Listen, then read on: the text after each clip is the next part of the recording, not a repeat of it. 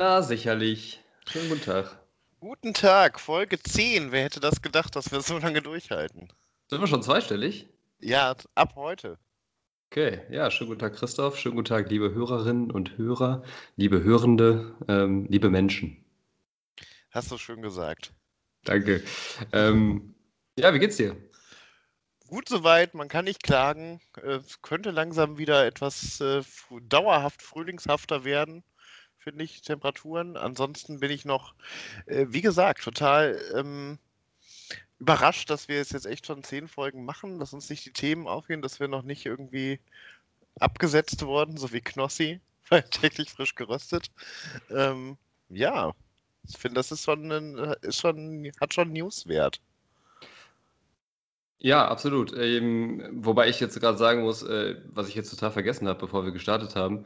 Ähm, wir haben ja auch eine neue äh, Podcast-Policy. Ich weiß nicht, ob du die neuen Richtlinien, äh, neuen Bestimmungen schon, ob du die alleraktuellste Mail schon äh, gelesen hast vom Ministerium für äh, Podcasts. Ähm, wir können diese Aufzeichnung oder ich kann dich jetzt hier nicht ähm, im Podcast begrüßen, ohne dass du mir noch einen negativen Intelligenztest vorlegst, der nicht, nicht älter als zwei Semester ist. Also. ja, da, da habe ich was vorbereitet. Weil ich dachte, ähm, wir sind ja auch immer ein musikalischer äh, Podcast und ich dachte, ich, ich komponiere mal ein neues, äh, neues Intro. Okay.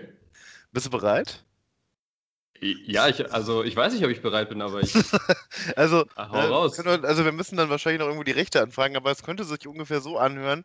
Aachen, Occidental Setting, and the city don't know what the city is getting. The claim that I claim of the podcast world in a show with everything, but Armin Laschet.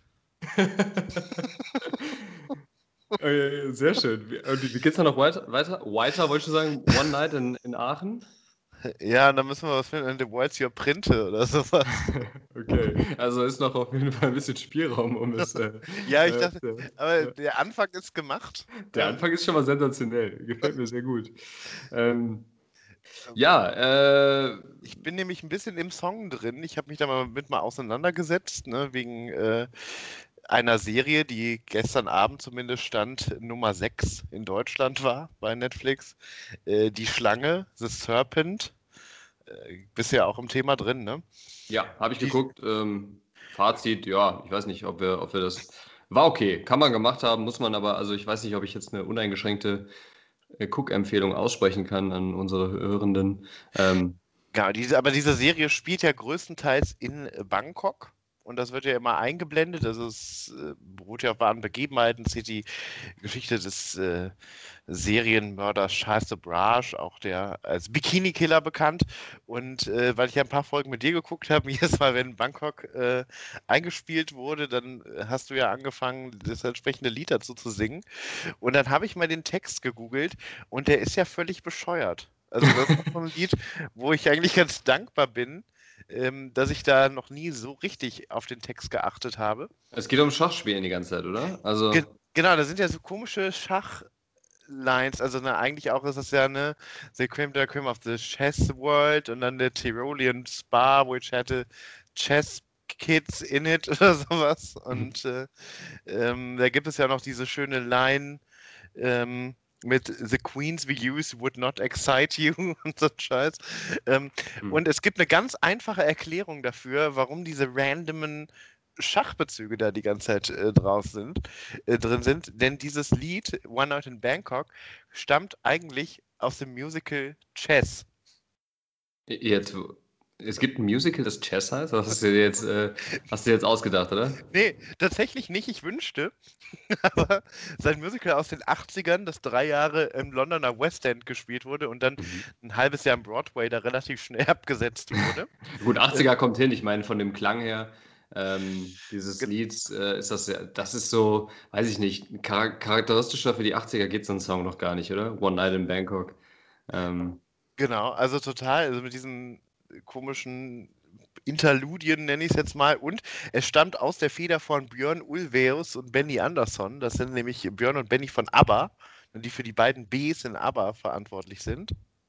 Aber das erklärt auch ein bisschen, warum, warum der Song so catchy ist und so geil ist. Das erinnert mich auch so ein bisschen an, an ABBA. Ja gut, wir sind bei 80ern gerade gewesen.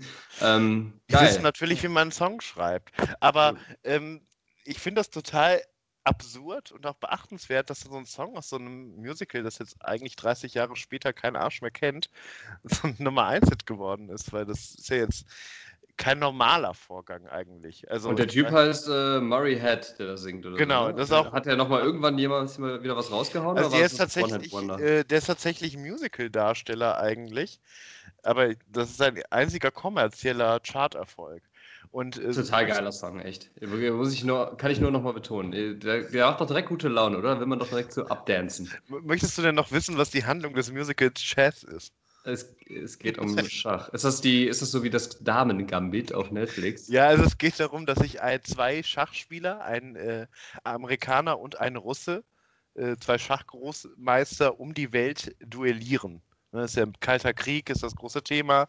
Mhm. Und es muss natürlich noch irgendwie musical-mäßig sein. Darum müssen die ja noch beide auf die gleiche Frau stehen. Das heißt, so eine Dreiecksbeziehung, die sich daraus ergibt. Ja, und Murray Head spielt den Amerikaner im, Ah. im Musical Chess. Kann man aber leider heutzutage nicht mehr gucken. Weder im West End noch im Broadway noch in Bollywood, oder was? Es gibt, glaube ich, also es gibt eine Neuauflage. Ich weiß aber nicht, ob die noch läuft. Sonst können wir nachher mal hinfahren. Irgendwie, Vielleicht ne? können wir dann auch, oder sonst den Film dazu uns mal irgendwie besorgen. Irgendwo auf dem Schwarzmarkt. Irgendwo im Darknet. Ja, also da haben- abbiegen. Damit haben wir auch eins der größten Riddle der Musikgeschichte gelöst, würde ich sagen, was der Inhalt von diesem Song ist. Ne? Okay, ja, damit haben wir den jetzt, glaube ich, aber auch abgefrühstückt. Danke, dass du als unser äh, äh, Podcast-Faktenchecker und ähm, Random Bullshit-Researcher. Äh, ich kann noch einen drauflegen, wo du mich hier gerade schon so abwürgen willst. Hau raus. Äh, Weißt du eigentlich, was das größte Riddle der Musikgeschichte ist? Danke. Das, das ist nämlich der Song The Riddle, auch aus den 80ern von und Nick Gigi Kersh. D'Agostino? Ah, nee. äh, Gigi D'Agostino hat den später gecovert, daher kennt man ah, den vor allem. Ne? Dieses okay. und so weiter, ne? Mhm. Aber also vielleicht ist es auch, wenn nur ich das, geht es nur mir so, aber für mich klingen auch alle Gigi D'Agostino-Songs immer gleich. Ähm, und äh, der Text ist auch total kryptisch. Ähm, und es haben sich jahrzehntelang Leute darüber gestritten, was das bedeutet. Und dieser Typ, Nick Kershaw, hat auch richtig viele Briefe bekommen von irgendwelchen Literaturwissenschaftlern, die den Text interpretiert haben. Ich kann nur meine kleine Kostprobe aus dem Refrain geben. Near a tree by the river is a hole in the ground where an old man of Aaron goes around and around and his mind is a beacon in the veil of the night. Ähm, Es ist einfach eine super, super catchige Melodie, ne? Total, ähm, äh, total cool. Äh, ich mag Ja, das und Lied dieser sehr gerne. Typ- wurde irgendwie seit 30 oder seit 40 Jahren gefragt, was das eigentlich bedeutet. Und äh, es gibt eigentlich gar keinen Sinn da drin. Er meinte, er hat da gesessen, als sie die Melodie ähm, geschrieben haben und die hatten noch keinen Text dazu. Und dann hat er für so ein Demo-Tape einfach irgendeinen Bullshit gesungen, der ihm gerade in den Sinn kam, der auf die Melodie passte. Und dabei ist das Lied rausgekommen. Dann fand ich es aber doch irgendwie so catchy vom Text, dass man es so vermarktet hat als The Riddle. Und das ist auch der Titel. Das ist ein bisschen so wie die Erfolgsgeschichte von unserem Podcast hier. ähm, ohne viel drüber nachzudenken, einfach ein bisschen Quatsch äh, irgendwo reingeredet und dann ist das Ding durch die Decke gegangen. Und 40 Jahre später fragen sich äh, Anthropologen, Sozialforscher immer noch, was, was eigentlich äh, das zu bedeuten hat. Ja, der Psychologen und unsere Gehirne werden, werden geklaut, so wie das Hirn von Albert Einstein, weil man einfach untersuchen will, was da falsch gelaufen ist damals. Ja, stell mal vor, das, äh, das wird so in 200 Jahren nochmal ausgegraben aus, auf irgendwelchen labbrigen USB-Sticks oder so verschollenen Festplatten und dann äh, hören sich irgendwelche Leute unsere Aufnahmen an und verstehen einfach äh, überhaupt nicht, was, was, was da los ist. Also entweder, also warum das witzig war, also oder warum es damals nicht, vielleicht ist es aber auch im Moment nicht witzig und in 200 Jahren total witzig. Ja, und dann werden wir total die, die Stars, so wie Franz Schubert oder Mozart, die ja auch verarmt gestorben sind. Und äh, wir sind dann in 200 Jahren quasi Schubert und Mozart von morgen. Ja, der Gedanke gefällt mir eigentlich ganz gut. äh, apropos äh, dieses äh, in die Zukunft reisen und, und etwas anderes dann ganz anders betrachten, als, äh, als man das vielleicht jetzt tut. Es gibt ein Thema, was mich so ein bisschen, was mich so ein bisschen umtreibt, wo ich jetzt ganz gerne oder wo ich jetzt sehe, dass es einen Anknüpfungspunkt gibt. Bitte, Ähm, hau ich habe ich hab mir so die Tage aus aktuellem Anlass, da komme ich gleich nochmal zu, Gedanken gemacht, ähm, ob es äh, irgendwelche Lebensmittel ähm, im Sinne von ne, also Essen oder auch Trinken gibt, was wir heutzutage oder was wir im Moment konsumieren, was wir essen, was wir trinken, was man sich aber so in 10, 20, 30 Jahren nicht mehr vorstellen kann. Ähm, sei es aus gesundheitlichen Gründen, aus gesellschaftlichen Gründen. Ich meine, es tut sich ja im Moment viel, ne? also äh, im, Bereich Klima und Tierwohl. Ähm, die Leute äh, nähern sich bewusst, da hat man das Gefühl, also so unsere jüngeren Geschwister, die Generation, die nachkommt, ähm, ist sehr, sehr bewusst eigentlich, was, was ähm, Ernährung angeht. Weniger Alkohol wird getrunken. Es gibt jedes Jahr jetzt einen neuen Tiefstand bei, bei Alkohol- und Bierkonsum zum Beispiel. Aber ähm, sicher auch Corona-bedingt, ne? weil die ganzen Restaurants und Biergärten und so gerade nicht abnehmen können. Ne? Ja, aber, aber unabhängig davon auch. Also ist es, ist es schon so, dass die, dass die jüngere Generation, so kommt mir das vor, ähm, deutlich weniger Alkohol, deutlich mehr so Fitnessstudio und ne, Fitnessökonom und ein bisschen mehr auf den Körper achten und das verträgt sich halt nicht so richtig. Ähm, und in diesem Zusammenhang ähm, habe ich mal so drüber nachgedacht, was es so für Sachen gibt, die ich vielleicht auch esse, ähm, wo ich denke, dass man das im Moment halt vielleicht noch machen kann, ähm, aber äh, ich mir vorstellen kann, dass das auf lange Zeit sich nicht durchsetzt oder nicht mehr erhalten bleiben kann. Also aus aktuellem Anlass, wir beide machen ja kein, kein Du weißt, worauf ich hinaus will? Ich weiß, ich fürchte, ich weiß, worauf du hinaus willst. Äh, wir, es ist ja kein Geheimnis, wir sind ja äh, hier ähm, Full Disclosure, äh, zeichnen am Donnerstag auf, heute am 29.04.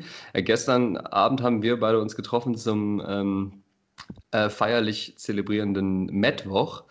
Ähm, und haben uns beide zu zweit äh, etwa 600 Gramm Met in, ich glaube, auf acht Brötchen verteilt mit Zwiebeln, Pfeffer und Salz und alles, was so dazugehört und was gesund ist, ähm, einverleibt. Und da dachte ich mir so, das ist ja immer eh so eine zwiespältige Angelegenheit. Ne? Wir machen das ja so, ich würde mal sagen, so alle fünf, sechs Wochen vielleicht mal.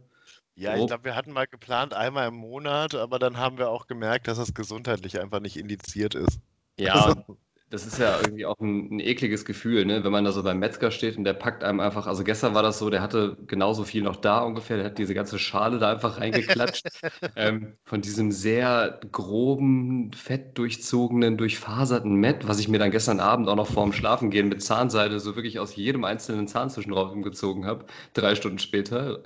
Ähm, ne, das, das hat ja schon irgendwie widerlichen Gedanken, wenn man, und darüber reden wir jetzt gar nicht, was da überhaupt drin ist und wo das, wo das draus entsteht. Ne? Das ist, ja, aber du hast ja gesagt, also Zwiebeln, da ist ja auch Gemüse bei, ne? Das ist ja auch was. ja, aber das ist ja auch Vitamine. Dazu könnten wir jetzt nochmal eine eigene eine Sendung füllen, ne? Ähm, nur, also ne, Schweinefleisch und, und Met generell, so als unterstes, äh, unterste Qualität vielleicht von Schweinefleisch. Äh, das ist ein anderes Thema, aber auch dieses, dieses Mettbrötchen an sich, ne, dieses rohe Fleisch da einfach drauf und dann in diesen Mengen, äh, das ist ja das, was, was man heutzutage eigentlich schon fast niemandem mehr erzählen kann. Aber das ist so was, was ich mir vorstellen kann, dass es das in 20 Jahren nicht mehr gibt, oder? Ja, ich glaube, es gibt aber genug Leute, die das geil finden oder so traditionell. Also ich glaube auch, dass der Trend geht ja dahin, dass äh, Fleischkonsum ganz stark zurückgehen wird, denke ich. Also man merkt das ja auch so ein bisschen Rügenwalder Mühle, zum Beispiel, um einen ganz großen Player in der Branche zu nennen, die haben sich ja auch schon komplett eigentlich vom Fleisch verabschiedet, machen jetzt so ähm, vegetarische, vegane Alternativen. Und ich glaube, der äh, CEO von Rügenwalder Mühle hat doch vor ein paar Jahren irgendwie gesagt, die Wurst ist die Zigarette des 21. Jahrhunderts, also dass es uncool wird und dass es schwieriger sein wird, das zu vermarkten, dass man sich mhm. da jetzt besser raus verabschiedet. Aber jetzt, wo du Mettbrötchen ich glaube nicht, dass das komplett aussterben wird. Ich, das wird irgendwie so einen, vielleicht so einen kultigen Charakter kriegen. Man muss das einfach anders branden. Also vielleicht einfach statt Mettbrötchen deutsches Sushi dazu sagen, weil es ist ja rohe Zutaten, kunstvoll angerichtet. Mhm, so als Matt Eagle zum Beispiel. Aber genau. hast du das, hast du das auch, dass du dann gerade, also wenn man so viele Zwiebeln dann vernichtet oder egal wie oft man sich dann die Zähne putzt noch, ne, und drei Tage später gefühlt dunstet das immer noch so raus. Ich wäre ja schon froh, dass ich heute nicht so lange Maske tragen musste und dass man sich nicht so von innen dann in die Maske die ganze Zeit diesen, diesen Zwiebeldunst ausatmet. Ich finde das immer nachts oder am nächsten Tag immer noch fast schlimmer, weil dann der Magen wirklich auch leer ist. Arbeitet, und ja. ähm, wirklich dann nur noch so aus dem, aus dem nüchternen Magen so dieser Zwiebeldampf emporsteigt. Ja, also ich habe heute, glaube ich, auch schon wieder 17 Mal die Zähne geputzt. Also, also ich finde, Matt, Matt ist sowas, das ist dann so in dem Moment, ähm, wo man das isst, ist es so total das Fest und es ist total geil. Man weiß aber auch gleichzeitig, dass das irgendwie unnatürlich und widerlich ist und hinterher schämt man sich dafür. Das ist, es erinnert mich so ein bisschen an das Gefühl, äh, wo man so mit 14 Jahren die Masturbation für sich entdeckt hat. Ähm, wo man sich danach ja eigentlich ein bisschen, bisschen, bisschen dafür schämt und eklig fühlt. Kannst du das ungefähr nachvollziehen mit dem, mit dem Matt? Also weiß ich nicht bringt gerade ganz komische Konnotationen mir vor. Also. Ja. Schöne Grüße gehen raus an Christoph Metzelder an der Stelle. also, um das jetzt wieder hier auf eine, seriöses, auf eine seriösen Ebene ähm, zu heben. Ähm, jetzt hast du mich komplett rausgebracht mit deiner Scheiße. Äh, ja, Essen, was. was ja, aber, aber, aber ich wollte, ich wollte eine Parallele, eine, eine Essensparallele dazu finden, weil das dieses Gefühl, ne, wie man sich fühlt, nachdem man so ein Mettbrötchenabend gemacht hat, äh, kenne ich eigentlich nur aus einer anderen Situation. Und das war, als wir in Vilnius zwei Portionen, unnötigerweise zwei Portionen von diesem Garlic Bread bestellt haben. Ja, da hatte ich aber eher so das Gefühl, ähm, dass, also ja, ich kann, ich kann das teilen, aber da hatte ich auch tatsächlich dann gesundheitliche Bedenken. Ich hatte so das Gefühl, meine, meine Adern haben sich so äh, verfettet. ja, wirklich, dass ich dann nachts keine Luft mehr bekommen habe. ähm, oder so, so innerlich irgendwie ersticke. Das wäre so ein richtig, richtig grausamer Tod geworden, glaube ich. Aber ähm, ja, gibt es da noch andere Lebensmittel, die dir einfallen? Also bei mir, ich hätte jetzt noch, also wir haben uns ja nicht abgesprochen, ich finde sowas auch immer äh, spannend mit dir so, ähm, oder einfach, ne, was dir dazu einfällt, so wie mit der Rügenwalder Mühle jetzt oder dem der Vergleich Zigarette, äh, Würstchen. Deswegen wollte ich dich auch nicht vorbereiten auf das Thema, weil, äh, wie gesagt, wieder Full Disclosure. Ähm, der gläserne Podcast, wir, äh, wir sprechen uns ja nicht ab ne? und wir, wir planen nicht, damit es irgendwie äh, möglichst authentisch der Schwachsinn bleibt, ja, was, den, was, der uns ja auch zum Erfolg verholfen hat damals. Ähm, was total verrückt, vor zehn Folgen, was total verrückt ist, dass ich auch mit dir ein Thema besprechen wollte, äh, das auch mit Essen zu tun hat, das genau da reinpasst. Also ich. Sekunde, ich bin aber noch nicht, äh, nicht am Ende nein, mit den. Mit, nein, ja. nein, aber ich würde das jetzt einfach zusammenfügen, okay. weil ich glaube, ich, ich wollte auf das gleiche Thema raus, aber mit einem anderen Ansatz. Wahrscheinlich auch wegen der Welteskalation gestern. Das hat uns einfach beiden nicht gut bekommen. Also. Ja, vielleicht, weil ich mir das auf dem Magen lag und ich heute Nacht genug Zeit hatte, darüber die Sendung vorzubereiten oder so. Nee, aber mir ist das anderes aufgefallen, dass ja immer, äh, gerade so essensmäßig, ja alle paar Jahre so ein neuer Hype-Train durch die Stadt rollt. Und im Moment, ich weiß nicht, ob das auch so ähm, oder durchs Land rollt. Ich weiß nicht, ob du das auch so wahrgenommen hast, ist Donut hat ja gerade so eine wahnsinnige Konjunktur und überall schießen diese Donut-Läden auf den, aus dem Boden. Die und so total billig Design sind, ne? die einen so von Weitem schon so abschrecken, weil die irgendwie ja, Royal King irgendwas und so mit ganz viel Pink, Gold und Genau, oh. also auch alle Warnfarben, die man eigentlich aus dem Unterricht kennt, ne? so gelb und schwarze Biohazard. Äh, dreh direkt wieder um und geh. Ähm, aber ich habe teilweise äh, auch von Bekannten gehört, dass sie da so irgendwie eine Stunde in der, Fuß, in der, in der Schlange gestanden haben und dann da irgendwie diese Donuts und so. Und äh, das muss ja auch, irgendwo muss das ja herkommen, dass die im Moment alle aufmachen. Und das ist aber auch, glaube ich, etwas, was nicht nachhaltig ist. Das ist jetzt so ein Hype-Train, der wird jetzt ein halbes Jahr gefahren oder lass es mal maximal ein Jahr sein und dann ist das auch wieder weg. So wie Bubble Tea damals vor zehn Jahren. Genau, weil jetzt kommt nämlich meine Hypothese, dass es einfach so wahrscheinlich immer die gleichen Leute sind, die so einen Hype erfinden, weil die Bubble Tea Läden sind ja dann in Fro Frozen Joghurt Läden umgewandelt worden mhm. und sind dann jetzt äh, wahrscheinlich die Donut Läden von heute. Und das sind eigentlich immer wieder die gleichen Leute mit dem gleichen Personal, braucht auch nicht so für, die sich immer neu erfinden und das immer so durchhypen. Vielleicht. Äh, vielleicht sind das aber auch, ist das so eine äh, trendige Idee von der Hülle der Löwen oder so. Pinky Donuts. mir vorstellen. Deswegen auch die Farben nämlich. Die sind nämlich oft auch mit so einem pinken Glasurzeug und so. Ich, ich sehe deinen Punkt absolut und ich, äh, ich finde das so fies und widerlich. Ich fand aber auch ehrlich gesagt schon vor diesem ganzen Hype, es gab ja schon irgendwie in der in Kölner Innenstadt und irgendwie in, in ein paar Städten verteilt, schon immer diesen Dunking Donuts, ähm, schon vor zehn Jahren oder 15 Jahren. Und den fand ich damals schon so dermaßen fies widerlich und überteuert. Da hast du dann irgendwie, konntest du dir so 12er Boxen Donuts holen, ne? wo ich dann auch sagte, da kannst du dir direkt einen Diabetes Typ 4 ähm, Diagnose von deinem Hausarzt äh, ausstellen lassen. Also wer, wer, ne? und dann aber wirklich mit diesem völlig übersüßen, überzuckerten Zuckerguss, ähm, verstehe ich nicht, wie man sich sowas reindübelt. Und da gibt ja, es also 40 verschiedene Donuts zur Auswahl, ne? Green Apple und dann irgendwie noch mit äh, Sauerkraut und Kokossplittern obendrauf man muss doch nicht jeden Scheiß mitmachen. Also, Ja, vielleicht noch mit Mett und roten Zwiebeln oder so. ich finde, der beste Donut ist einfach der klassische oder der mit Zartbitterschokolade. Alles andere ist viel zu süß und ekelhaft. Ja, Also- wenn man, wenn man sich bedenkt, dass das ja sowieso schon Fettgebäck äh, ist ja, eh- ist ja jetzt sowieso nicht so das Gesundeste, was man konsumieren kann. Und dann noch so 80 irgendwie so Zucker, blinkender Zuckerguss, der wahrscheinlich so wie der, der gleiche, der im Dunkeln, den kannst du ja vermutlich in den, der wird ja in Tschernobyl geerntet oder so, ne? Toppings, Toppings ist übrigens das, äh, das Wort der Stunde, glaube ich dann. Da kannst du noch acht Toppings drauf machen, vielleicht. Und genau das, weil genau das gleiche war das ja auch bei dem Hype mit dem Bubble Tea.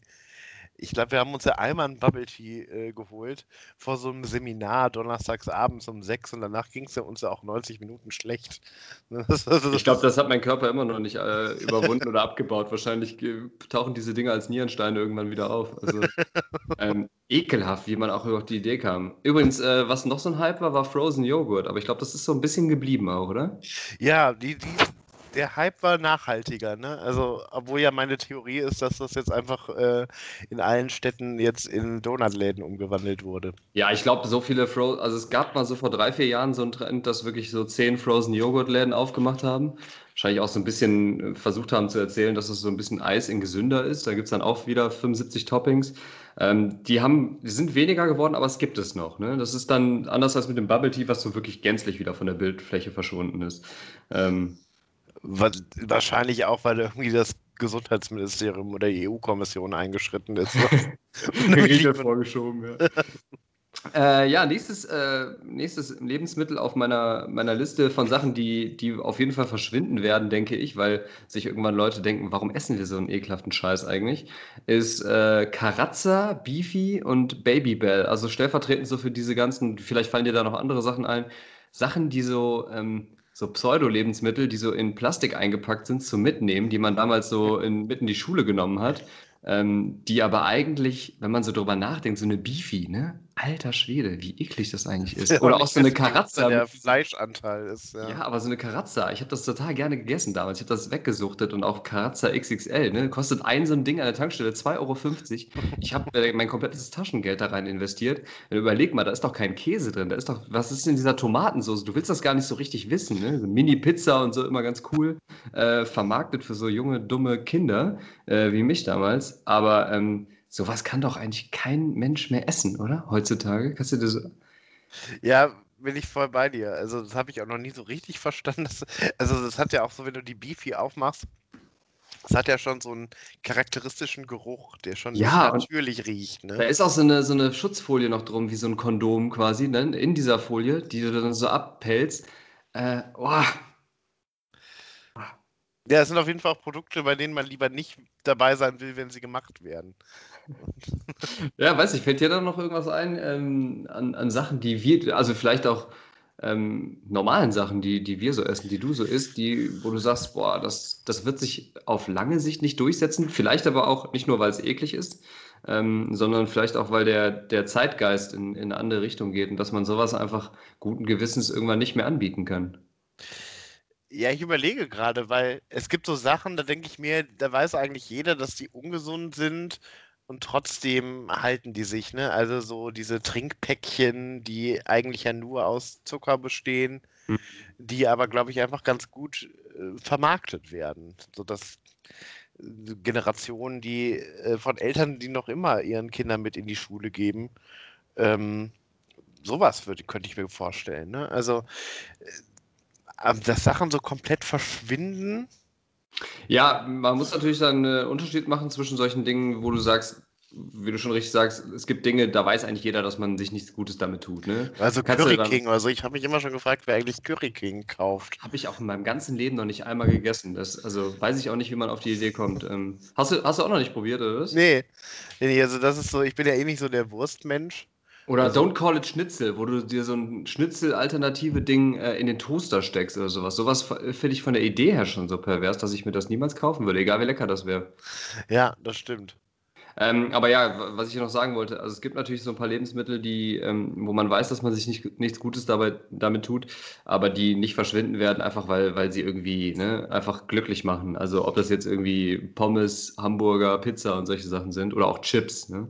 Ähm, das, also die werden nicht verschwinden, glaube ich, aber, aber so Sachen wie, ne, die anderen Sachen, die wir jetzt genannt haben, Karazza Beefy oder sowas, Curry King, da muss ja eigentlich auch jeder, der irgendwie halbwegs, also ne, Geschmäcker sind verschieden und, und darüber lässt sich auch nicht streiten, aber wo eigentlich dann jeder sagt, ja, so richtig lecker ist das eigentlich nicht. Also, das ist scheiße für den Körper, aber es macht mich eigentlich auch nicht richtig glücklich, oder? Kannst du dir vorstellen, dass jemand so, dass jemand so nach einem harten Tag sagt, boah, jetzt mal so richtig geile Curry King? Ich weiß nicht. Ja, also das ist dann, also kann ich mir nur sehr wenige Situationen vorstellen, wo du so gezielt in den Supermarkt gehst und sagst, boah, jetzt habe ich aber Bock auf einen Curry King oder so. Ich könnte mir auch vorstellen, dass diese Asianudeln, diese kleinen scharfen, dass die irgendwann auch verboten werden, so von der EU oder so, dass sie sagen, diesen, äh, diesen Gewürzglutamathaufen, den, den, äh, den sich Kinder dann manchmal so am Kiosk einfach so holen und ohne, ohne die aufzugießen einfach so snacken. ähm, dass das irgendwann auch verschwindet aus den Regalen. Das könnte ich mir auch vielleicht noch vorstellen. Ja, auch diese ganzen 5-Minuten-Terrinen und sowas, ne? Also, ja. ich, wo du das gerade sagst, da habe ich, hab ich nur ähm, sozusagen wertvolle Ernährungserinnerungen. Ich hatte einen Klassenkamerad am Gymnasium, der hatte immer so eine Box mit, mit rohen Nudeln dabei und hatte sich dann so gesnackt. Ja, das war irgendwie eine Zeit lang mal so ein Trend, ne? Ähm, Puh, schwierig. Aber ja, es waren dann auch die Klassenkameraden, die ständig krank waren. Ne? Ähm. Man weiß es nicht. Aber ja, es ist ein ganz, ganz äh, interessantes und ganz schwieriges Thema. Weil ich finde ja auch immer, die Dinge, bei denen man weiß, dass sie eigentlich nicht gut sind, die werden ja auch immer am penetrantesten beworben. Ne? Also so Babybell oder sowas. Mhm. Und wird natürlich immer versucht von der, von der Werbeindustrie, die in so ein positives Licht zu stellen. Auch diese ganzen, weiß ich nicht, Kinderpinguis, wenn ich da schon sehe, dass dann Leute mit wie ein Pinguin durch die Werbung tanzen, hm. schwillt mir auch echt der Kamm. Ja. Ja, trotzdem glaube ich, dass da im Moment einfach ganz viel passiert und dass ähm, ne, jetzt kommt ja ne, nicht nur die Lebensmittelampel, die sie seit zehn Jahren irgendwie hin und her diskutieren oder auch jetzt dieses ABCDE-Schema, ähm, auf, den, auf den Verpackungen, ähm, dass da jetzt irgendwie relativ viel passiert. Ähm, es bleibt irgendwie spannend, das zu beobachten. Und äh, wer weiß, so in 10, 20 Jahren, wenn wir dann bei Folge 497 sind, ähm, was es dann vielleicht schon nicht mehr gibt. Also, ne, nicht, die Sachen verschwinden ja auch nicht dann einfach äh, ohne Alternative, sondern es kommen halt einfach bessere oder neuere Ersatzprodukte auf den Markt. Ähm, aber das ist ich, ja auch immer total spannend. Aber ich bleibe bei meiner Aussage, dass das Mettbrötchen diesen Trend überleben wird. Okay, ja, bleibst du hoffen, ja. Weil, also, wo du sagtest, der Mettigel, das ist ja auch, den sieht man nur noch relativ selten am Buffet, ne? Ist eine aussterbende Spezies. Aber ich glaube, man muss das einfach so als deutsche Spezialität, genauso wie ja Leute aus der ganzen Welt kommen und dann irgendwie Haxe essen oder so, oder mhm. Eisbein, auch nicht, weil sie es irgendwie geil finden, wir könnten einen Antrag stellen, äh, dass es UNESCO-Weltkulturerbe wird, der Mettigel. Ja, dann sind wir auf der sicheren Seite, genauso wie die Belgier das gerade machen mit ihren Pommes. ja auch zweimal frittiert werden. Das komplett. Oder eigentlich siebenmal, aber sie sagen zweimal. Genau, damit. aber das, das finde ich auch noch ein guter Punkt, den wir kurz mal andiskutieren können. Ähm, ich glaube, wir sind da ja ziemlich auf einer Wellenlänge sind wir auf der Welt, um die Welt sind. Wir fliegen ja jetzt nicht äh, irgendwo nach Asien oder nach Südamerika, um dann da äh, Spaghetti Bollo zu essen oder Pizza. Oder in Starbucks zu gehen. Ja. Genau, eine Grüße an äh, Alligator an dieser Stelle. Ich sitze in einem äh, Starbucks in Phuket. Ähm, sondern wir ja schon immer sehr darauf bedacht sind, auch den Local Shit zu probieren. Und äh, ich bin da ja auch so erzogen worden, äh, man muss alles immer probieren und dann kann man ja sagen, äh, will ich nicht, schmeckt mir nicht. Gibt es da irgend sowas, was du bereust, dass du es probiert hast? Hm, schwierig. Eigentlich nein. Äh, ich habe da eine ähnliche Auffassung und äh, Einstellung wie du. Ich glaube, ich würde nicht alles probieren, tatsächlich. Ähm, ich bin sehr unwählerisch, was Essen angeht und ich probiere eigentlich fast alles, was wir hier so im, in unserem äh, Kulturkreis, sage ich jetzt mal, ähm, essen. Aber ähm, ich könnte mir vorstellen, dass so bei gewissen bei gewissen extremen Dingen, dass ich, dass ich das auch, ne, wenn so eine glitschige Konsistenz irgendwie reingeht, ähm, oder um irgendwelche Tierkörperteile, die, wo ich dann denke, nee, das muss nicht sein, dass ich das nicht machen würde. Eine Sache, die vielleicht, die ich so ein bisschen grenzwertig fand, die ich jetzt nicht jeden Tag haben müsste, aber die ich nicht bereue, war das Meerschweinchen in Peru. Mhm. Ähm, das wirklich auch so komplett mit Armen und Beinen ausgestreckt auf dem Teller liegt. Das ist also etwas, wo man, glaube ich, einfach, äh, ich bin nicht so ein wahnsinnig tierlieber Mensch. Ähm, ich mag Tiere sehr gern, aber ich habe so eine kühle Distanz zu, zu, vielen Tieren. Also für mich war das jetzt nicht das Riesenthema, aber das würde ich vielleicht nicht machen ähm, oder nicht essen mit jemandem zusammen, der, wo ich weiß, dass die Person dann einfach zwei Wochen lang später, äh, später schlecht schläft. Ähnliches gilt vielleicht für diesen ähm, Horse Burger, Pferdeburger, den wir beide auch zusammen mal in Litauen gegessen haben. Ja, in Slowenien, ähm, ja. In Slowenien, sorry, da bin ich ja. gerade in der falschen Ecke unterwegs gewesen. Äh, wir beide und äh, unser, ähm, unser geschätzter Freund ähm, der, äh, ich, weiß, ich weiß gar nicht mehr, ob er den gegessen hat oder nicht. Das äh, weiß ich nicht, ob ich, äh, ob der Anwalt jetzt hier sagen würde, dass ich das, ähm, ob ich das hier so sagen dürfte. Ich, ich kann mich tatsächlich da nicht mehr gut dran erinnern und ich möchte nicht die Ehe, ähm, Ehe dieses Freundes aufs Spiel setzen. Ähm, also sagen wir, er hat, er hat uns mit zu diesem Laden begleitet. Ja, äh, lassen, lassen wir das offen. Ich habe ähm, ja, aber das mit dem Meerschweinchen kann ich äh, auch bestätigen. Also das ist ja, äh, haben wir es ja in Peru gegessen, dafür ist es ja auch eine Spezialität, ist dafür sind die Andenländer ja auch bekannt, die züchten die Tiere ja auch dafür. Das sind ja dann auch nicht so die kleinen süßen Meerschweinchen, die wir hier kennen, sondern das sind ja schon riesige Kavenzmänner. Aber das fand ich auch sehr grenzwertig, als das dann da angerichtet wurde und man hatte ja so das komplette Tier auf dem Teller und musste das einmal sezieren ähm, kann ich hundertprozentig nachvollziehen. Ja.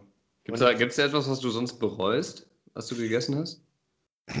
Also ich war ja ähm, in China und auch in, in Asien, da hatte ich natürlich viele so grenzwertige Sachen, wo man schon überlegt, will man das jetzt essen? Also, und ich war ja mit meinem Vater dann da auf äh, Geschäftsessen und dann kann, ist es ja auch unhöflich, wenn man das ablehnt. Aber ich muss so sagen, das ekelhafteste, was ich gegessen habe, war so, ähm, ich glaube, es waren Entenfüße. Mhm. Die sehen auch genauso aus, wie man sich das vorstellt. Und da ist ja auch nicht viel dran. Ne? Also da Sehr knorpelig wahrscheinlich. Äh, dann, genau, ne? also es besteht eigentlich nur aus Knorpel und man knabbert dann da ein bisschen dran rum und es mhm. wird dann auch nicht besser und das fand ich schon ziemlich widerlich.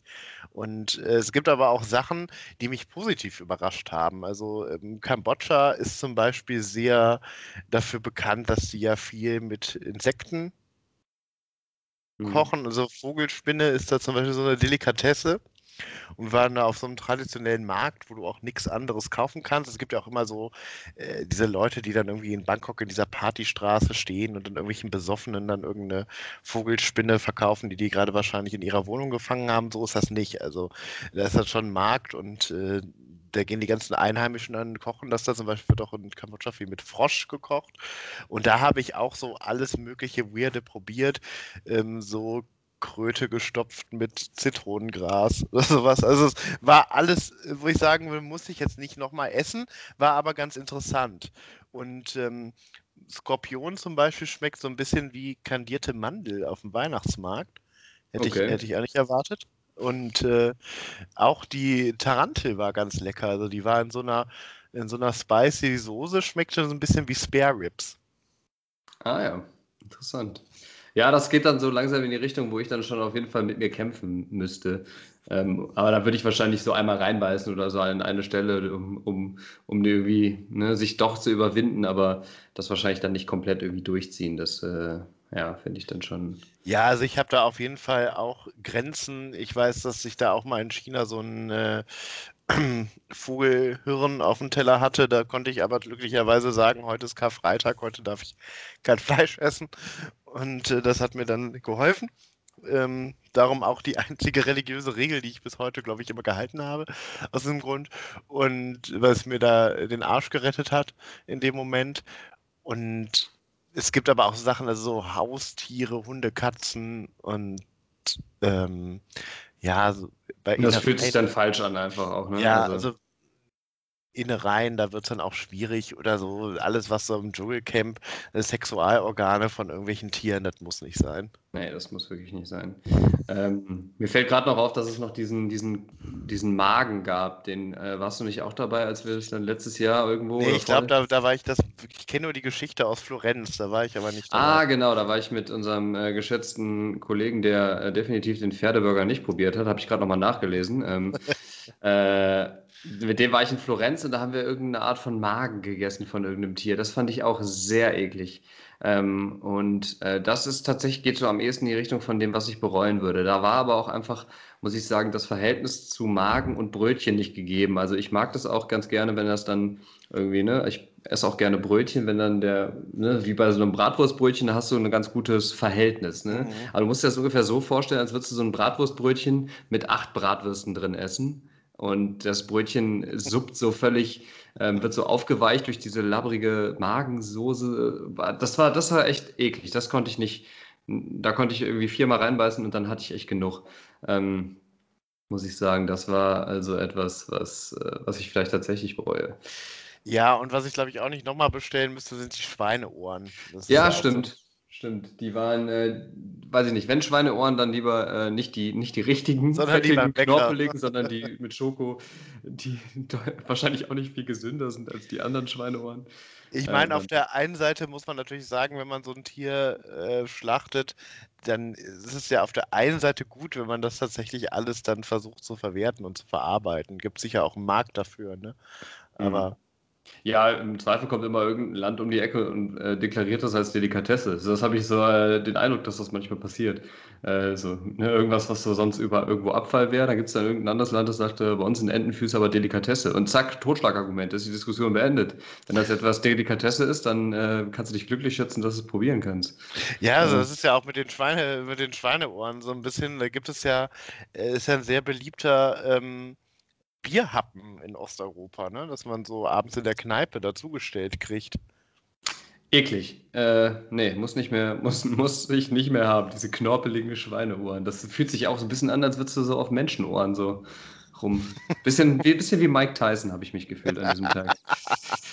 ähm, ja, wenn ich da nochmal, ich, ich habe am Anfang ganz vergessen, das zu erwähnen, aber vielleicht haben einige von euch es schon gehört an der Stelle. Ähm, ich habe ein neues Mikrofon äh, und das jetzt tatsächlich in der zehnten Folge mal gewagt, nachdem äh, mein Bruder, schöne Grüße gehen raus an Tristan, äh, den alten Sound-Experten, der mir das nach der zweiten Folge schon empfohlen hat, der uns dann gesagt hat, so ist ja eigentlich ganz nett, was ihr da erzählt, aber die Soundqualität geht gar nicht.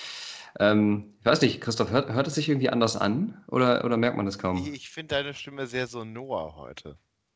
Okay, also ähm, ich bin gespannt auf euer Feedback und äh, ist, du, du, hast ja jetzt dann auch so ein richtiges Mikrofon vor dir stehen, ne? Bist jetzt noch wieder drei Nummern professioneller als Ja, man muss sich das so richtig vorstellen, mit so einem Spuckschutz und so und allem drum und dran. Äh, ich, äh, also ich habe jetzt nicht viel Geld in die Hand genommen, ähm, auch, auch wenn das tatsächlich hier ganz gut was abwirft mit dem, ähm, mit dem Podcast. Ich möchte da jetzt nicht ins Detail gehen, weil ich äh, ja jetzt auch das Finanzamt nicht auf uns aufmerksam machen möchte. Aber ähm, Nein, Spaß beiseite. Ähm, ich hoffe, dass Tristan noch nach wie vor fleißiger Hörer ist und dass er das wertschätzt, dass ich hier tatsächlich dieser Empfehlung gefolgt bin. Das ist ja eigentlich etwas, was, was mir nicht so oft passiert, dass ich mir irgendwie Anregungen und Feedback zu Herzen nehme. Aber ich glaube, das war tatsächlich mal eine ganz gute Idee. Ähm, ja, also ich mache das ja jetzt mit so einem Headset, das ich mir auch extra fürs äh, Podcast-Business zugelegt habe. Man fühlt sich immer so ein bisschen komisch, ne? Also wenn man das aufsetzt und ich sehe mich dann immer so im Spiegel, fühle ich mich immer wie, weiß ich nicht, Bushy bei Ninja Warrior oder sowas würde ich gleich hier anfangen, irgendwie ein Spiel von den, äh, von den Tampa Bay Buccaneers gegen die Denver Broncos zu kommentieren. Also, ähm, ja. also solange ich jetzt hier noch nicht anfange, dich anzufeuern, wenn du. Das, den muss die Pointe, die muss er doch jetzt machen.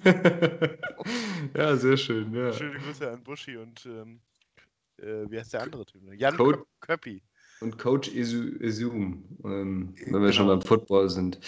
Äh, ja, wobei ich muss auch sagen, äh, das war jetzt auch gar nicht, gar nicht alles so einfach. Einkaufen zu Corona-Pandemie-Zeiten ist immer so ein bisschen, bisschen schwierig. Ne?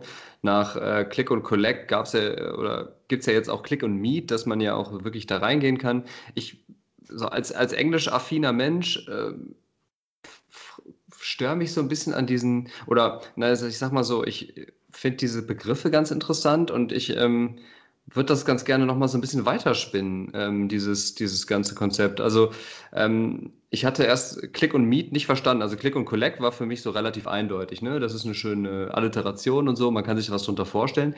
Äh, unter Click und Meet konnte ich mir ehrlich gesagt gar nichts vorstellen. Finde ich auch eine unglückliche Aber- Wortwahl. Aber ist nicht äh, Click und Collect, ist nicht der Unterschied, ob du äh, schon was vorbestellst, sagen wir es mal, weiß ich nicht, bei H&M oder wo auch immer und du gehst dann nur hin und holst die Teile ab und bei Click und Meet musst du dich vorher anmelden und du kommst dann in den Laden und kannst normal einkaufen, in Anführungszeichen. ja, so ist das. Aber ich finde Meet einfach. Ähm, Obwohl Da- beim Metzger gibt es ja immer Click und Meet, ne? Äh, Badumts. Ähm, nee, ich finde tatsächlich die, die Wortwahl Meet irgendwie als Treffen da nicht so 100% ähm, glücklich, dann reimt es sich auch nicht und es ist auch keine Alliteration. Ich, ich habe noch ein paar andere Vorstellungen für Klick und Sachen, die ich ganz gerne hier mal pitchen würde, wenn du, wenn du, wenn du dafür äh, bereit bist. Und vielleicht gibt es ja auch äh, Hörerinnen und Hörer, die in der Politik äh, arbeiten, die das irgendwie aufgreifen wollen. Ich Ähm. bin, ich bin gespannt auf deinen Pitch. Ich äh, freeze schon mal wieder Carsten Maschmeyer mäßig meine Gesichtszüge ein. genau. Zieh die Oberlippe hoch.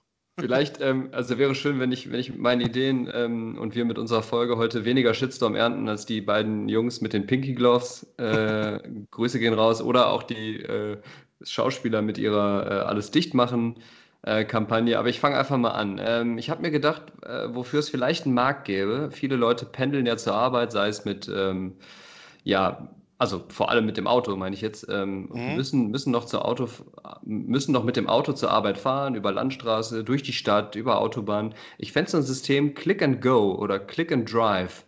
Finde ich eigentlich ganz catchy so, ne? Vom, vom, vom Sprachlichen. Fände ich eigentlich gar nicht schlecht. Und dann könntest du dir so vorher auf der Autobahn so einen Zeitabschnitt reservieren, wo du dann drüber fahren darfst. Der ist dann aber auch limitiert. Und so könntest du Stau vermeiden. Oder in der Stadt halt. Für bestimmte Straßenbereiche. Was hältst du davon? Es ist total clever. Nur die Frage ist wahrscheinlich, würden die, die meisten Leute dann trotzdem zu den Stoßzeiten oder ist das von vornherein dann limitiert? Nee, da, da würde dann irgendwie so eine künstliche Wand auf, aufgehen, du kannst dann da nicht durchfahren oder so. Also wir sind ja jetzt so ein bisschen, wir sind ja auch der Zukunftspodcast. Die Ideen ähm, ne, für Elektroautos, die Teslas der Zukunft, dann, der weiß ich nicht, der springt dann einfach gar nicht erst an, wenn du dann nicht den Barcode Also ich, einscannst ich, so. kann, ich kenne ja jemanden, der Andi Scheuer kennt. Vielleicht kann ich dich da mal connecten. Ja, ich weiß nicht, ob der offen ist für gute Ideen. ähm, aber okay. Also ich will mal doch unsere eigene Berater, Beratungsagentur aufmachen, dann können wir da richtig Geld mit verdienen. Also, als nächstes auf meiner Liste hätte ich Click and Rave. Ähm, erklärt sich vielleicht auch schon selbst, aber ich finde ja so dieses, ne, dieses, äh, wenn es jetzt mal irgendwann wieder geht, wenn, wenn, wenn Corona vorbei ist, dieses ähm, Abzappeln im Club, ne, und dann ist es irgendwie voll, und dann muss man sich durchdrängen auf Toilette und dann muss man äh, bei der Toilette, gerade als Mädel irgendwie, wir kennen das beide sehr gut, äh, eine Stunde anstehen, bis man drankommt, ne, und dann bei dem, wenn man dann irgendwie sich ein Getränk holen will, dann muss man an der Bar warten und dann fällt wieder was um und alles ist glitschig und alles ist eng und die Leute schwitzen. Click and Rave, du kannst einfach im Club so Zeiten vorbestellen, weiß ich nicht, und dann kommst du so zwischen 1 und 2 oder zwischen 2 und 3 hast du dann deine Stunde, wo du abzappeln kannst und dann musst du danach auch wieder gehen. Ja, ist so ein bisschen wie in Aachen gab es mal sehr lange sehr erfolgreich die Ein-Stunden-Party. Ja, wobei die ja dann wirklich auch für alle komprimiert eine Stunde war und das war dann auch Genau, sehr aber voll. das ist ja dann so, ähm, Genau. Das genau, ist so, also so Es geht in die. Richt das geht in die Richtung, ne? Bei meinem Click-and-Rave-Konzept werden dann einfach, gibt es dann immer so ein Kontingent an Leuten, ne? sodass es dann auch ähm, gut gefüllt ist, sodass man halt schon, dass ein bisschen Atmosphäre herrscht, aber nicht überfüllt ist sozusagen. Ne? Also wie so ein Türsteher quasi, das würde den Türsteher so ein bisschen ab, überflüssig machen, beziehungsweise der Türsteher könnte dann die Barcodes und die ne, Termine und ähm, die, die äh, negativen Schnelltests und äh, AIDS-Tests und so könnte der kontrollieren, bevor die Leute dann in den Club gehen. Ähm, Nochmal auf alle, alle Geschlechtskrankheiten. Das, wäre eigentlich- Das ist, ja, das ist vielleicht äh, auch die Zukunft des Berghains in Berlin, wenn man dann nur mit dem negativen AIDS-Test reinkommt. Aber Ja, vielleicht. Und dann irgendwann, irgendwann kommt man, äh, kommt man in, in viele Läden dann einfach nur noch mit verschiedenen negativen Tests rein. Ne? Das könnte ja, ich glaube, das wird unsere Gesellschaft total verändern, diese Zeit die, jetzt. die Testkultur, das könnte auch so was richtig Deutsches werden, dass man jetzt wirklich für jeden Scheiß dann noch so acht äh, negative Tests, ne? negativen Schwangerschaftstests, bevor du auf die Achterbahn gehst und sowas. Äh, könnte ich mir vorstellen, ja. Vielleicht können wir da mal eine eigene Kategorie zu machen. Negativen Gluten-Test, bevor du zum Bäcker gehst oder so. ja, da fällt uns, glaube ich, schon, schon ganz gut was ein. Äh, nächstes auf meiner Liste ist Click and Kick. Ähm, allein schon, weil es sich, äh, weil es sich so toll reimt. Ähm, wir kennen das auch im Stadion, ne? ähnliche Problematik wie im äh, im Club, ne, dann auf der Toilette ist ekelhaft, überall pinkeln die Leute daneben, dann stapft man so mit seinen äh, Sneakern im Sommer so ein bisschen durch diese Urin, ähm, ja, wartet man so ein bisschen durch die, durch die Pisse da, ehrlich gesagt. Ähm, ja, oder auch wenn man dann hoch auf die Tribüne geht, dann wird man erstmal von 80 Leuten angehatet, weil man denen gerade die Sicht versperrt. Genau, muss man sich wieder durch und dann verschüttet man irgendwie oder kommt man, rempelt man einen aus Versehen an, kippt irgendwem das Bier übers Gesicht oder so, oder wenn ein Tor fällt, dann landet äh, die Bratwurst und der Senf einen im Nacken. Diese ganze Scheiße. Ähm, und man könnte einfach für ein Fußballspiel zum Beispiel, ne, da gibt es dann ein paar Leute, die können dann die erste Halbzeit buchen oder man könnte das noch, noch kleinschrittiger machen und dann gehst du einfach nur für 20 Minuten oder für eine Halbzeit ins Stadion und ähm, den Rest guckst du dir dann irgendwo anders an. Also so wie die Bayern-Fans das eigentlich immer schon machen. genau, die gehen dann in der 60. Minute, wenn es 4-0 steht und gehen dann, äh, damit die, damit die ähm, damit die vom Parkplatz besser runterkommen und keinen Stress haben. Ja, ist ja auch schwierig mit dem SUV, sonst wenn man den ausparken muss, ne, wenn so ja. viele Leute rumlaufen. Ja. Wobei ja. ab einem gewissen Punkt, äh, ab einem gewissen Punkt ist es wahrscheinlich so, dass es dann um die 70., 80. Minute viel mehr Parkchaos gibt, weil die meisten Leute dann schon abhauen. Ja. Das ist eigentlich fast schon wieder cleverer, bis zum Ende zu bleiben. Ja, das stimmt. ja, letzte Idee. Ähm, Click and Lick ähm, Möchte ich wissen, was das ist? Ja, möchtest du?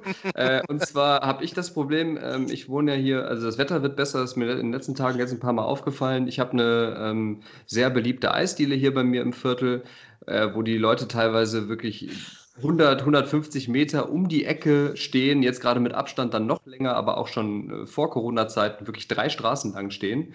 Ähm, und äh, das finde ich vertane Lebenszeit und Liebesmüh. Warum nicht einfach vorher schon mal so einen Zeitslot reservieren und dann sagen, zwischen 15 Uhr und 15.07 Uhr komme ich mein Eis abholen, Click and Lick, gerade jetzt für den Sommer, super Sache. Und du hast es gerade schon angedeutet, hast mir so ein bisschen die Pointe versaut. Vielleicht könnte man das auch für, ähm, für das Rotlichtmilieu irgendwie nochmal abgreifen, diese, oder sich da die Rechte an diesem Konzept sichern, an diesem Namen und das, das auch ein bisschen effizienter gestalten.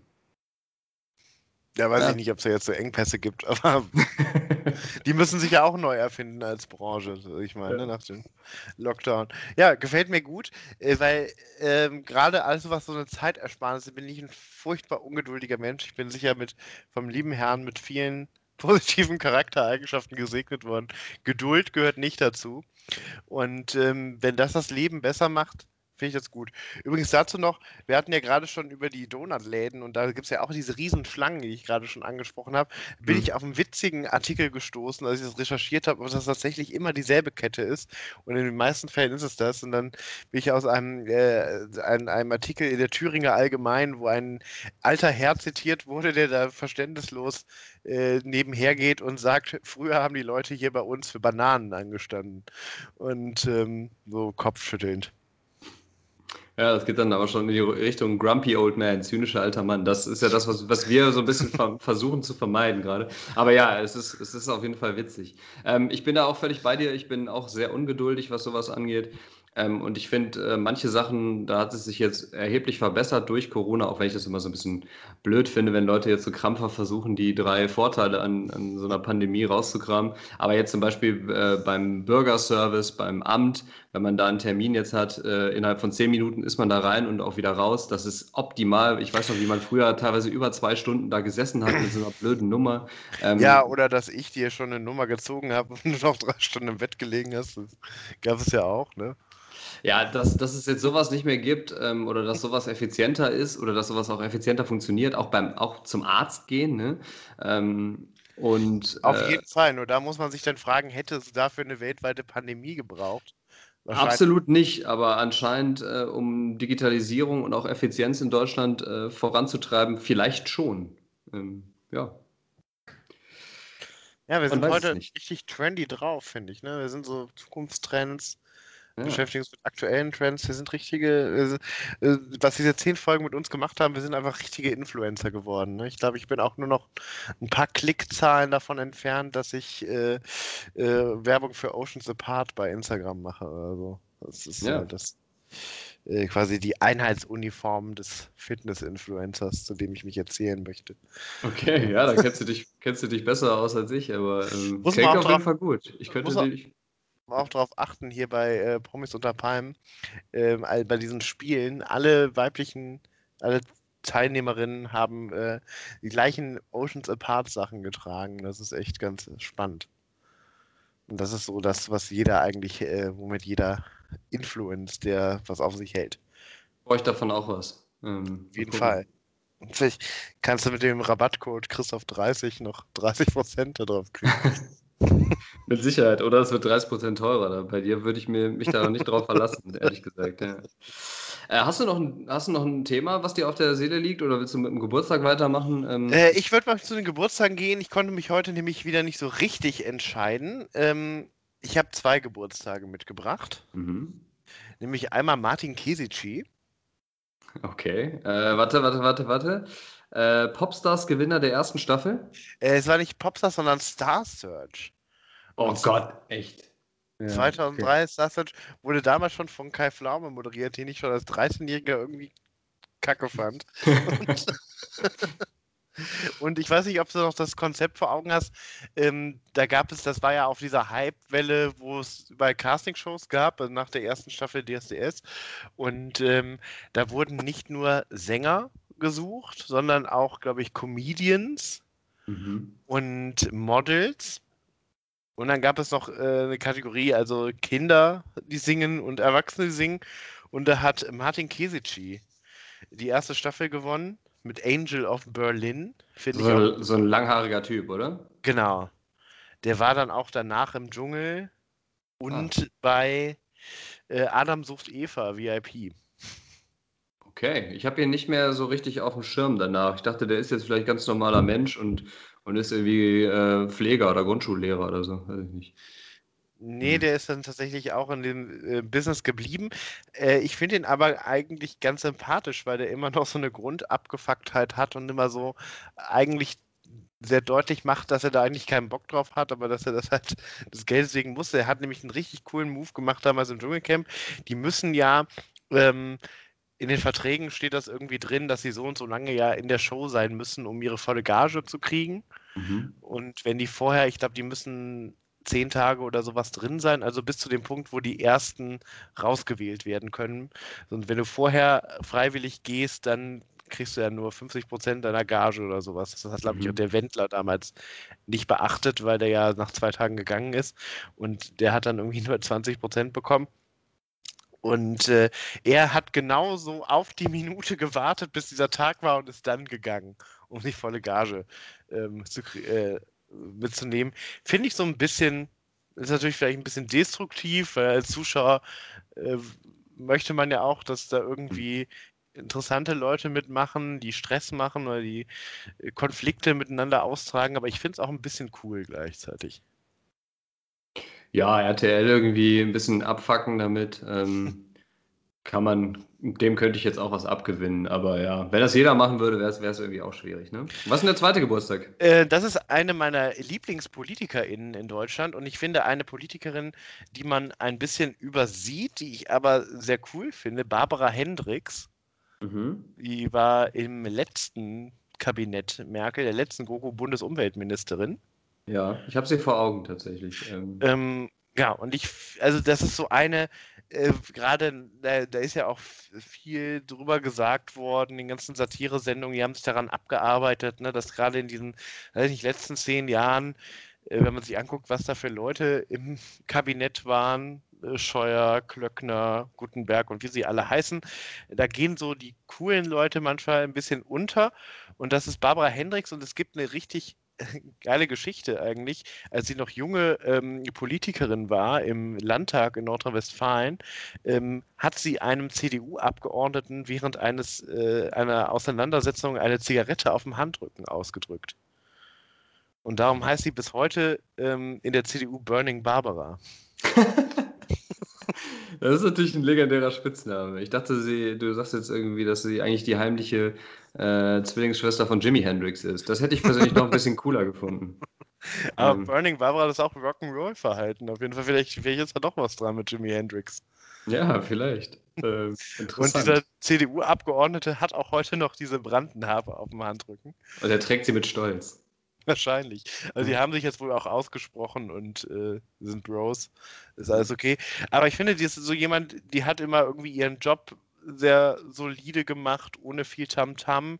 Ähm, erinnerst dich vielleicht, es gab äh, von ihrem Ministerium so eine Kampagne mit neuen Bauernregeln, die so ein bisschen, ähm, ja, antiökologisches Mechanismen in der Landwirtschaft anprangern sollten, wo es einen riesen Shitstorm, Aufschrei gab von den Bauern. Sowas mhm. wie steht das Schwein auf einem Bein, ist der Schweinestall zu klein oder sowas. Ähm, wo musste dann kassiert werden. Und ich glaube aber, sie ist ähm, eine sehr clevere Politikerin, die sehr progressiv, die immer auf der richtigen Seite steht. Ich weiß auch noch, dass sie äh, äh, als dieses äh, Gesetz mit der Ehe für alle geändert wurde, war, das hat sie direkt am nächsten Tag dann ihre langjährige Lebensgefährtin geheiratet. Also Barbara Hendricks ist auch so eine Politikerin, von der es mehr, von denen es mehr geben sollte. Und ähm, finde ich, gibt es auch so ein paar, die da einfach ein bisschen immer übersehen werden. Zum Beispiel bin ich ja großer Fan von unserem Bundesentwicklungshilfeminister Gerd Müller äh, aus der CSU. Der Einfach nur, weil er den Namen mit einem berühmten deutschen Fußballer teilt. Auch, aber auch weil, die CSU sind ja nur für diese ganzen breitbeinigen äh, Seehofer, Söder, Scheuer und Dobrindt und wie sie alle heißen bekannt. Und der ist aber auch jemand, der einfach solide da sein Ministerium führt, ähm, ganz gut, ein paar gute Initiativen macht. Es gibt natürlich das legendäre in, äh, äh, Video, wo er in Washington auf dem Live Aid auftritt und leider sind deutsche Politiker ja nicht immer so des Englischen mächtig. Ähm, siehe Günther Oettinger oder Guido Westerwelle. Aber ich finde, die muss man auch mal nennen. Diese Politiker, Politiker die einfach seriös ihre Arbeit machen. Der halt so einmal äh, im halben Jahr pro forma davor warnt, dass die dritte Welt irgendwie oder die Entwicklungsländer den Bach runtergehen und gerade in der Pandemie immer schlimmer ist. Aber es interessiert irgendwie niemanden so richtig. Ne? Also weder von seinen Kollegen noch von, von den Menschen. Ähm, irgendwie auch ein undankbares Ministerium, habe ich das Gefühl, ähm, im Moment. Ja, auf jeden Fall. Aber ich glaube, da ist dadurch, dass da nicht immer so der Fokus drauf ist, Verkehrsminister oder da kannst du ja mittlerweile auch ähm, oder Verteidigungsminister. Verteidigungsminister Kannst oder, nicht gewinnen, ja. oder weiß ich, Gesundheitsminister, ist das, glaube ich, ein Ministerium, was nicht so unter ständiger Beobachtung steht, wo du auch ganz gut mal was anpacken kannst, ohne oder dass dich alle zwei Tage jemand hält. Kannst, ne? Das vielleicht auch. Und ein paar coole Dienstreisen, aber das will ich dem Gerd Müller gar nicht unterstellen, weil ich glaube, der macht es gar nicht so schlecht. Ja, ist auch in diesen Zeiten mit Dienstreisen eher schwierig. Aber gut. Ähm, ja, äh, schön. Wort und Unwort der Woche. Ich glaube, heute gibst du den Aufschlag, ne? Äh, ja. Ähm, mein Wort der Woche ist sich ausgehen. Mhm. Als, äh, Schöne Grüße an unsere österreichischen Hörer. Ja, unsere lieben Hörerinnen und Hörer, unsere Freundinnen und Freunde in Österreich, ganz besonders die Wiener Burschen und Marvin sind wir da am Herzen. Ähm, und zwar als Beispiel, als stellvertretend, ich bin ja großer Fan von Österreich, ich bin großer Fan vom österreichischen Akzent, vor allem vom Wiener, für die Austriazismen in der deutschen Sprache. und ähm, sich ausgehen, das haben wir ja vor etlichen Jahren mal entdeckt, weil es ja immer diese Quoten österreichischen Kandidaten in, äh, äh, im Bachelor, Bachelorette geben muss, einfach die dann sagen, willst du diese Rose haben? Sehr gerne. Und ähm, sich ausgehen, finde ich, ist aber ein, ein Verb, das ich richtig gut finde, weil so im Hochdeutschen gibt es eigentlich nichts Äquivalentes, was das Hinhauen, trifft. Das? Ne? Äh, das haut hin oder das passt noch, äh, ja. äh, würden wir sagen. Aber ich finde auch, nein, das geht sich nicht aus. Äh, irgendwie charmanter. Ja. ja. und das kann man ja auf ganz vielen Ebenen, wenn du so auf die Uhr guckst und sagst, essen, trinken wir noch einen Kaffee, das geht sich aus. Oder stehst du nicht an der Kasse und du guckst dein Portemonnaie, das geht sich nicht aus. Das kann man einfach so, ist charmant in ganz vielen Lebenslagen und es gibt äh, sowieso noch ganz viele tolle Austriazismen. Fällt, fällt dir gerade noch einer ein? Uff, äh, so ganz spontan nicht, nee. Also da schwimmt ja, verschwimmt ja auch die Grenze zwischen äh, österreichischen Wörtern und vielleicht so, so süddeutschen Wörtern. Ähm, da, da bin ich mir manchmal nicht immer so ganz genau sicher, wo man was noch sagt oder was jetzt eigentlich ja, was, ich, was, was ich zum Beispiel auch ganz toll finde, ist ein Saga für einen, einen Ausspruch, eine Aussage. Ne? Das ist ein, ein toller Saga. Ähm, Strafmandat für anstatt Knöllchen oder Strafzettel, das klingt so viel offizieller und härter. Ne? Da habe ich wieder ein Strafmandat gekriegt. Und ähm, schadhaft, ne? also die Bahn ist nicht kaputt, die Bahn ist schadhaft, wenn sie nicht fahren kann in Österreich. Das klingt immer viel offizieller und viel geiler, finde ich. Hm, ja. Ähm, kann, ich ganz, kann ich ganz gut nachvollziehen, ja. Und äh, äh, mein Unwort der Woche, ich habe bis jetzt drei Folgen, glaube ich, ausgehalten ohne Corona. Nee, äh, nie im Leben. und Neiddebatte ist mein Unwort der Woche, weil äh, gar nicht das Wort an sich, sondern das, wofür das steht, ähm, das ist ja wieder so was, äh, so was Deutsches, ne? dass jetzt irgendwelche Leute dann kommen und sagen, ja, meine Nachbarin wird aber jetzt zwei Tage vor mir geimpft. Na, die gleichen Leute, die dann irgendwie beim Bäcker stehen, sagen, ja, der hat jetzt aber das äh, Streuselstück mit acht Streuseln, nicht nur mit sieben. Und so ein bisschen kleinkariert, ne? anstatt dass man sich jetzt mal freut, äh, nach der ganzen Häme, die die Impfkampagne abbekommen hat, dass gestern zum Beispiel mal eine Million Leute an einem Tag geimpft wurden, dass da auch mal was vorangeht, merkbar und spürbar. Weil ohne dass alle geimpft sind, geht es am Ende des Tages ja sowieso nicht. Sehe ich absolut und das, äh, ich finde auch dieses kleinbürgerliche, spießbürgerliche, was du da anprangerst, ähm, schwierig in solchen Zeiten. Aber ähm, auf der anderen Seite habe ich immer noch so ein bisschen Verständnis dafür, weil ich denke, ähm, ne, wenn das nicht so rigoros von äh, von Verantwortlichen vor die Wand gefahren worden wäre, dann müsste man solche Debatten gar nicht erst führen. Aber ich muss auch sagen, jetzt aus pädagogischer Sicht und wie du das gerade auch gesagt hast, jetzt gerade kommt ja tatsächlich ein bisschen Schwung rein. Ähm, deswegen sollte man auch vielleicht da jetzt einfach sich da noch zwei, drei Tage gedulden und es, es geht ja wirklich voran. Ja, und es ist ja genauso, also man kann das ja nicht ohne die politische Gemengelage betrachten. Vielleicht ist das auch ein bisschen falsch kommuniziert worden, dass man da so ja schon getan hat, dass äh, mit den Impfungen äh, an Tag 1, wo der erste Mensch geimpft ist, wird, ist Corona vorbei. Das war ja so ein bisschen die Erwartungshaltung, die da teilweise transportiert wurde in den Medien, wo dann auch vielleicht viele Leute unrealistische Erwartungen bekommen haben. Und äh, dann jetzt nochmal so eine Endlosschleife, es geht eben immer weiter und dann kommt da wieder zu wenig und so fort und so weiter und so fort. Aber ähm, und dann ist ja von Anfang an diese Debatte, die ja jetzt auch nochmal ganz rasant an Fahrt aufnimmt, mit Sonderrechten für Geimpfte, ähm, die ja an einem Moment schon geführt wurde, als es überhaupt keinen Sinn machte, wo nur in den Altenheimen ähm, geimpft wurde. Ich weiß nicht, das hilft, glaube ich, der Pizzeria. Also wenn man diese Diskussion jetzt führt, ob jetzt 93-Jährige in eine Pizzeria gehen dürfen oder nicht, das ist dann auch immer so, so ein Beispiel für so eine, für so eine Pseudodebatte, wie sie, glaube ich, ganz gerne mal geführt wird. Oder ob jetzt alle Altenheimbewohner, die geimpft sind, wieder in Clubs dürfen oder in die Außengastro oder äh, Urlaub auf Malle machen dürfen. Ja, das genau. äh, ist, ist, die Fragen, die uns beschäftigen. Ähm, genau. Gut, dann mache ich weiter. Bitte. Äh, dann fange ich aber, glaube ich, an mit dem Unwort. Dann können wir, kann ich nämlich mit dem Wort aufhören. Dann haben wir quasi so einen positiven Abschluss für diese Folge. Das äh, versuchen wir mal. Bin gespannt. Ähm, mein Unwort der Woche ist Gesundheits- und Krankenpfleger. Ähm, inspiriert durch eine ganz liebe Person, die diesen Job ausübt und ausführt, ähm, finde ich, ist so ein klassisches Beispiel, stellvertretend für so, ähm, naja, nicht nur Wörter, sondern auch Berufsbezeichnungen, die so umgedeutet, umgewidmet werden, weil es dann irgendwie politisch korrekt klingt aber irgendwie das Ganze total umständlich, bürokratisch und auch so ein bisschen schwachsinniger macht. Also anstatt ich einfach dann Krankenpfleger sage oder Krankenpflegerin oder Pflegekraft oder sowas, ne, ähm, dann jetzt Gesundheits- und Krankenpfleger daraus zu machen. Das ist jetzt äh, die ähm, offizielle Bezeichnung, oder? Das ist die offizielle Bezeichnung seit 2008. Also wenn man eine äh, Ausbildung macht, dann macht man eine Ausbildung zum Gesundheits- und Krankenpfleger. Genau, weil du natürlich nicht nur die Kranken pflegst, sondern auch im Bereich von Prä äh, Prävention und äh, alle möglichen Sachen machst. Ähm, ja, also ich, ich, weiß nicht, ob sich irgendwelche Leute, die, zum, die, die gepflegt werden von, Gesu von Gesundheits- und Krankenpflegern, diskriminiert fühlen, wenn man, äh, wenn die Jobbeschreibung dann nur Krankenpfleger wären.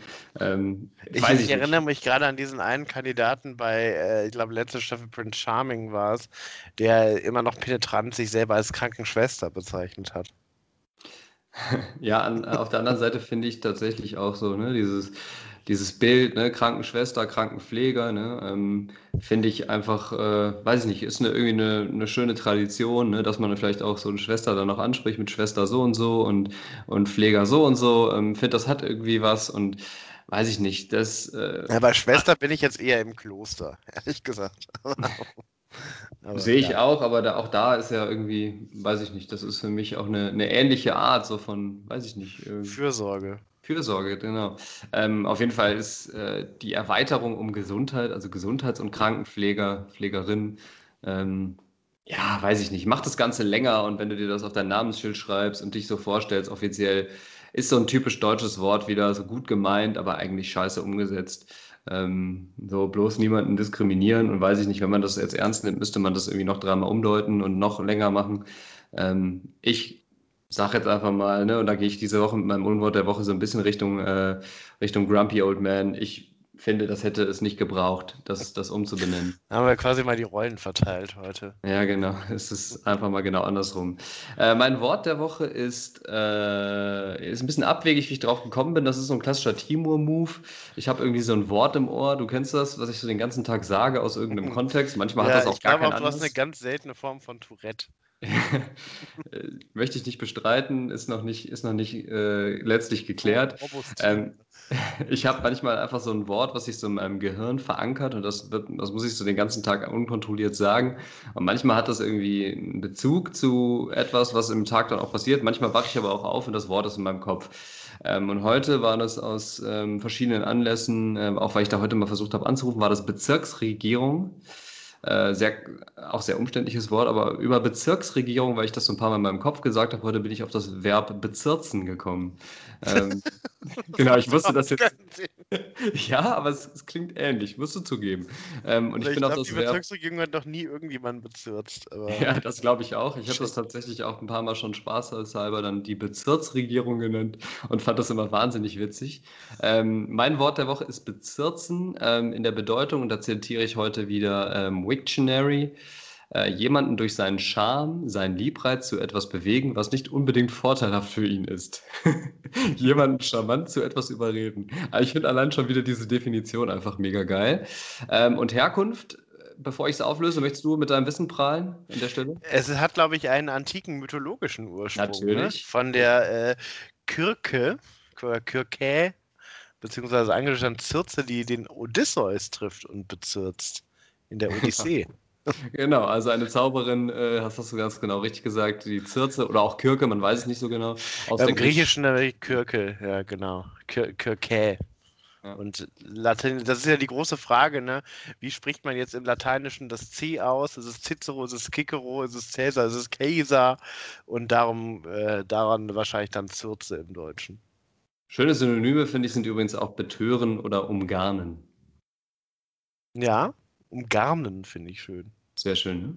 Ja, das war's von meiner hat Seite. Hat man so ein bisschen die Katze vor Augen, weil so ein ganzes mit so einem Garn spielt. Äh, nein. okay.